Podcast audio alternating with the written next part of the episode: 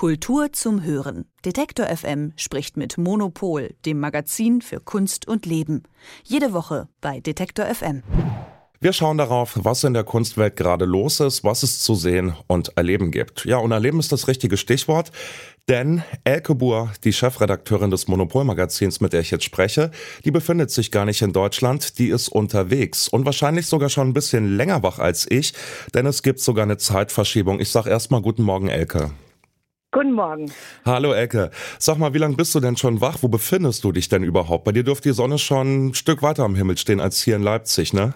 Ja, die Sonne geht hier eigentlich fast gar nicht unter. Ich bin in Mente, das ist ähm, eine kleine Stadt äh, im Norden in Finnland. Und ähm, als ich ins Bett gegangen bin, war es noch hell. Als ich äh, aufgewacht bin, war es hell. Und jedes Mal nachts, wenn ich mich umgedreht habe, war es auch hell. Also angeblich äh, ist es ungefähr drei Stunden dunkel nachts, aber davon habe ich nichts mitgekriegt. Genau, also ich bin im Norden von Finnland und ich bin hier auf so einer ähm, kleinen äh, Finnland-Kunstreise. Ja, spannend. Also das mit der Sonne finde ich ein bisschen beklemmt, aber die Kunstreise, die klingt in der Tat interessant. Dann vielleicht mal die Frage, was hat dich denn überhaupt nach Finnland verschlagen? Wie kommst du zu der Reiseecke? Also es gibt eine äh, Künstlerin, Nina Backmann heißt die, die wohnt in Berlin, ist eine finnische Künstlerin, ähm, die ganz viele Aktivitäten in Finnland auch macht und die hat gemeinsam mit äh, Finnland Tourismus äh, so eine Initiative äh, gestartet, dass sie ein paar Journalisten nach Finnland bringen wollte und zeigen, was hier alles passiert. Ähm, und äh, da ich noch nie in Finnland war äh, und weil es auch ein interessantes Programm ist, dachte ich, ich äh, fahre jetzt mal mit. Ähm, und äh, da waren wir zunächst in Helsinki und äh, da habe ich schon mal einen Teil der Helsinki Biennale gesehen, also das das war auch für mich auch eins der äh, wichtigen Sachen, die hier zu sehen sind, weil die Helsinki Biennale ist äh, recht renommiert. Äh, die findet auf einer Insel statt, was total spannend ist. Aber die Insel sehe ich erst am Samstag. Ich habe bislang erst einen Teil in einem Museum gesehen. Und im Moment ähm, bin ich halt in äh, diesem Ort Mente. Das ist von Tampere noch mal so eine Stunde mit dem Bus nach Norden. Und das ist total interessant, weil ähm, Finnland kennen wir ja für seine Wälder. Finnland kennen wir aber auch für seine Papierindustrie. Also ich, die ja aus äh, der Print Printbranche stamme, äh, weiß natürlich, dass ganz viel von unserem Papier hier in Finnland hergestellt wurde. Und äh, hier in Mente war äh, halt eine ganz, ganz große oder ist auch immer noch äh, äh ganz viel Papierindustrie. Und der Mann, der das ähm, gegründet hat im 19. Jahrhundert, Serlakius heißt der, der hat sich sehr für Kunst interessiert und äh, hat dann auch, auch sein Neffe, der dann übernommen hat. Das heißt, es, äh, der hat eine große Kunstsammlung angesammelt und dann hat er sein äh, gesamtes Vermögen auch äh, dafür eingesetzt, um eine Stiftung zu gründen, so dass hier ein Museum gegründet werden konnte. Das heißt, dass jetzt hier also im, im Nirgendwo mehr oder weniger ähm, äh, gibt es ein fantastisches Kunstmuseum, was wir gestern besucht haben, äh, wo einerseits Kunst des äh, frühen 20. Jahrhunderts ist, also auch die Zeit, in der Serlakius selber viel gesammelt hat. Das war das sogenannte goldene Zeitalter der finnischen Malerei. Das sind so äh, ist, äh, moderne Malerei, wo mir persönlich am besten eigentlich gefallen hat, äh, Helene Scherfbeck, ganz fantastische Malerin, die halt da schon wirklich so in die Moderne geht.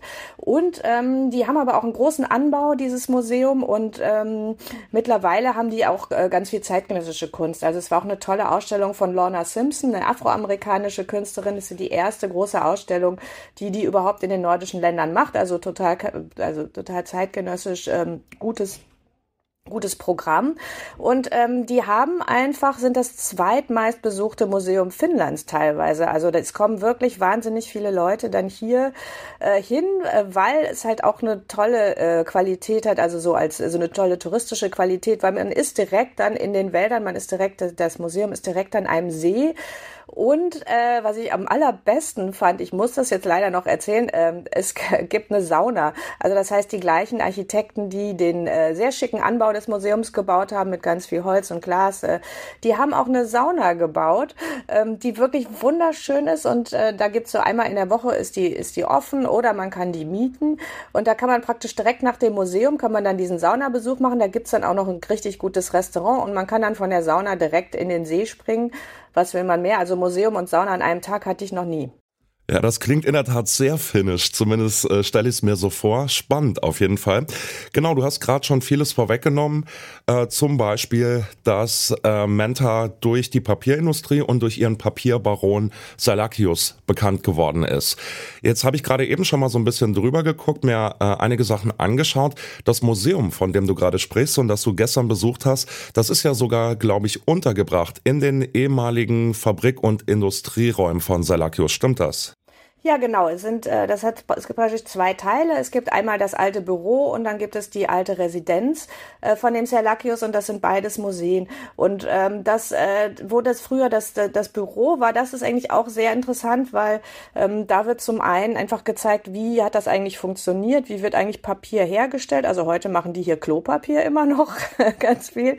Ähm, und äh, auf der anderen Seite ist dort aber auch immer äh, Platz für so zeitgenössische Interventionen Prävention. Und das fand ich dann sehr wichtig, weil jetzt hier einfach so ein ähm, so ein Papier-Großindustriellen auch so unkritisch abzufeiern, wäre ja auch, äh, hätte ich komisch gefunden. Aber da war eine sehr interessante Intervention ähm, von zwei zeitgenössischen Künst, äh, KünstlerInnen und ähm, die haben sich mit der Geschichte der Papierindustrie beschäftigt und zum Beispiel dann auch äh, dokumentiert, dass, also es gab in Finnland im äh, 20. Jahrhundert gab es einen Bürgerkrieg zwischen den Kommunisten und, ähm, und, und dem, dem bürgerlichen Lager, also parallel praktisch zur ähm, äh, dann entstehenden Sowjetunion Situation. Es war sehr, da, da ist ein Riss durch die Gesellschaft gegangen. Es war wirklich sehr starke äh, gesellschaftliche Kämpfe und natürlich haben so Industrielle dann immer versucht, äh, ihre äh, Arbeiter zu kontrollieren und da wird dann ausgestellt, wie die ähm, äh, Black Files, also wie die praktisch äh, ihre Arbeiter überwacht haben. Es wird dokumentiert, dass die äh, Papierindustrie in Finnland die ganzen Jahre über zum Beispiel im 20. Jahrhundert dann an Südafrika immer noch das Papier geliefert hat, obwohl ähm, an, ansonsten international ist diese ganzen äh, Boykotte und Sanktionen gegen Südafrika gab. Ähm, es wird irgendwie dokumentiert, dass die den kommunistischen Zeitungen kein Papier gegeben haben und so weiter. Also es ist, das, das finde ich dann sehr gut, dass das auch, äh, dass dann da auch die Geschichte eigentlich des, ähm, ähm, dieser Industrie ein bisschen kritisch aufgearbeitet wird. Und äh, es gibt auch sehr viel, was hier in, in Finnland sehr wichtig ist und was auch der Nina Backmann sehr wichtig ist, auf die ich gerne kurz zurückkommen möchte. Ähm, äh, es ist natürlich auch alles äh, verknüpft mit Umweltfragen, also gerade die Papierindustrie, wie macht man das? Und ähm, die Nina Backmann hat zusammen mit dem Selakius Museum eine Initiative gestartet und mit vielen anderen Institutionen in Finnland, die heißt One Million Trees for Finnland. Ähm, und da werden, sollen einfach eine Million Bäume gepflanzt werden. Und äh, das ist, wird auch in so kleinen Community-Aktivitäten gemacht. Und da werden wir heute hingehen. Also wir werden heute zusammen mit Nina Backmann ein, ähm, ein Baum pflanzen. Oh, das klingt richtig spannend und es klingt vor allem auch nach einem spannenden Ort, an dem, ja, sag ich sag mal, ambivalente Dinge zusammenkommen. Du hast es gerade erzählt. Zum Beispiel auch eine Aufarbeitung der Geschichte der Leute oder jetzt in dem Fall der Männer, die äh, sich dort als Baroninnen Namen gemacht haben. Ich komme noch mal kurz zum Ende jetzt zurück zur Helsinki Biennale. Du hast es eben schon kurz erzählt. Das Herzstück der Biennale hast du noch nicht gesehen, eben diese Insel. Vielleicht für alle, die die Helsinki Biennale jetzt noch nicht so auf der Kunstkarte haben, kannst du uns die mal kurz vorstellen? Wofür ist die renommiert? Ja, die Helsinki Biennale ist schon eine der kleineren Biennalen, aber äh, die machen schon äh, gute Arbeit und äh, das ist so eine Biennale, die hat jetzt nicht so 200 Künstler, sondern eher so 40 oder so ähm, und das ist eigentlich sehr schön so überschaubar und die äh, durch diese dadurch, dass sie auf dieser Insel liegt, ist das halt was ganz Besonderes. Also man kann da halt mit dem äh, mit dem Boot hinfahren und äh, dann sich das da angucken und das heißt, dass die auch immer sehr viel ortsspezifisch arbeiten und ähm, in diesem Jahr äh, ist der Titel New Directions May emerge Also es geht um äh, neue Denkrichtungen in alle Richtungen und auch da gibt es sehr viel ökologische Arbeiten. Es geht um äh, Dekolonisierung, äh, wie so oft im Moment, aber es geht auch ganz viel um Ökologie und auch wie sich das äh, interessant überschneidet. Also was ich schon gesehen habe, war zum Beispiel eine ähm, Installation, die sich damit beschäftigt, dass es im Norden von Finnland äh, jetzt, äh, da leben ja die, ähm, äh, die Sami, also das ist äh, ein praktisch ein indigenes Volk in den nordischen Ländern, die äh, immer in harten Konflikten auch sind mit der Mehrheitsgesellschaft und die versuchen ihre traditionelle Lebensweise aufrechtzuerhalten mit ihren Rentierherden, aber jetzt in Konflikt geraten mit, äh, mit Windparks. Also äh, das heißt, dass dann da, äh, das ist natürlich ein Konflikt, wo man auch nicht am Ende nicht weiß, auf welcher Seite man jetzt stehen soll, weil natürlich brauchen wir erneuerbare Energien. Andererseits, warum muss man jetzt den Indigenen dafür das Land wegnehmen? Also solche Sachen werden da auch diskutiert und äh, ich bin sehr gespannt, wie da die, die zweite Hälfte so wird.